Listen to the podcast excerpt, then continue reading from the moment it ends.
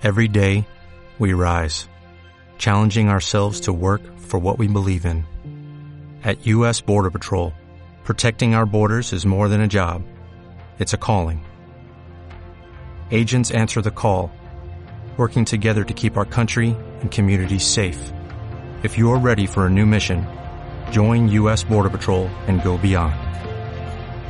Learn more at cbp.gov/careers.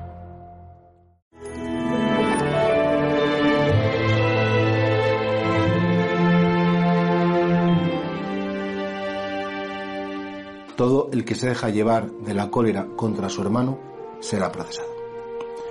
Qué mala cosa es el mal genio. Ay, Dios mío, los que lo tenemos a veces eh, explotamos y, decimos cosas hirientes. Y Jesucristo advierte, dice, miramos a ver, una cosa es el mandamiento de no matarás, dice, Jesucristo dice, habéis oído que no matarás. No, es que hay muchos modos de matar. Se puede matar con un cuchillo, con una pistola, sí, pero se puede matar con las palabras.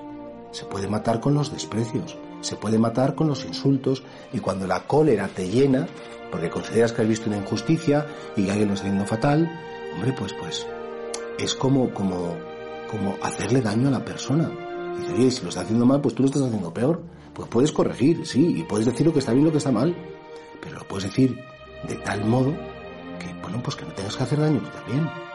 Mirad, a veces lo peor no es lo que decimos, lo peor es cómo decimos las cosas. Y hay personas que porque tenemos un pronto, muy mal, porque eso es una falta de carácter que hay que educar, pues van a decir cosas que, que no están nada bien dichas. Y que al final herimos y aquello que queríamos corregir es peor porque acabas incluso hasta más distanciado de la persona. Mira, todos vemos injusticias. Siempre hay cosas que salen mal. Siempre hay meteduras de pata por parte de los demás, pero atención, por parte nuestra. Y si tú cada vez que sale algo mal te enfadas, insultas, te pones como una furia, y ya no digo en tu familia, eso sería lo peor, pero pues en el fútbol, en la política, uh, se pone la gente como, como, como furiosos, ¿no? Hay mucha gente que me decía, yo quito las noticias porque cada vez que veo un político me pongo enfermo. O hay gente que, que, me decía, no puedo ver el fútbol porque me va a dar un infarto y estoy malo del corazón y entonces me enfado tanto de ver una falta tan injusta y dices, bueno, bien. Hay gente que tiene un carácter colérico. Lo importante primero es darse cuenta. Hombre, y lo segundo, pedirle a Dios ese don de la mansedumbre. Que la mansedumbre no es ser cobarde, ni ser calladito, la mansedumbre es dominar esa pasión que es la ira que todos nacemos con la ira. El niño pequeño cuando llora de bebé mm, está enfadado porque tiene hambre y quiere comer.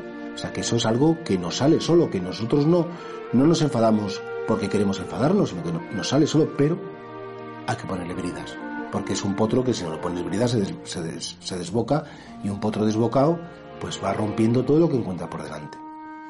¿Cuántas veces tenemos que pedir al Señor que nos dé ese ese don, esa virtud de la mansedumbre, porque lo que dice es que todo el que se pelee con su hermano y que le llame imbécil o que, que en fin, que se deje llevar por la cólera contra su hermano será procesado, en el sentido que Dios nos dirá, oye, esto no está bien.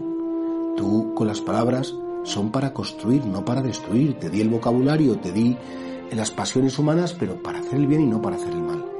Repito, es inevitable que haya cosas que nos enfaden, es inevitable, pero sí es evitable que ese enfado nosotros lo bloquemos y sobre todo con los que tenemos más cerca y con los que más queremos, que a veces son los más débiles y a los que peor tratamos.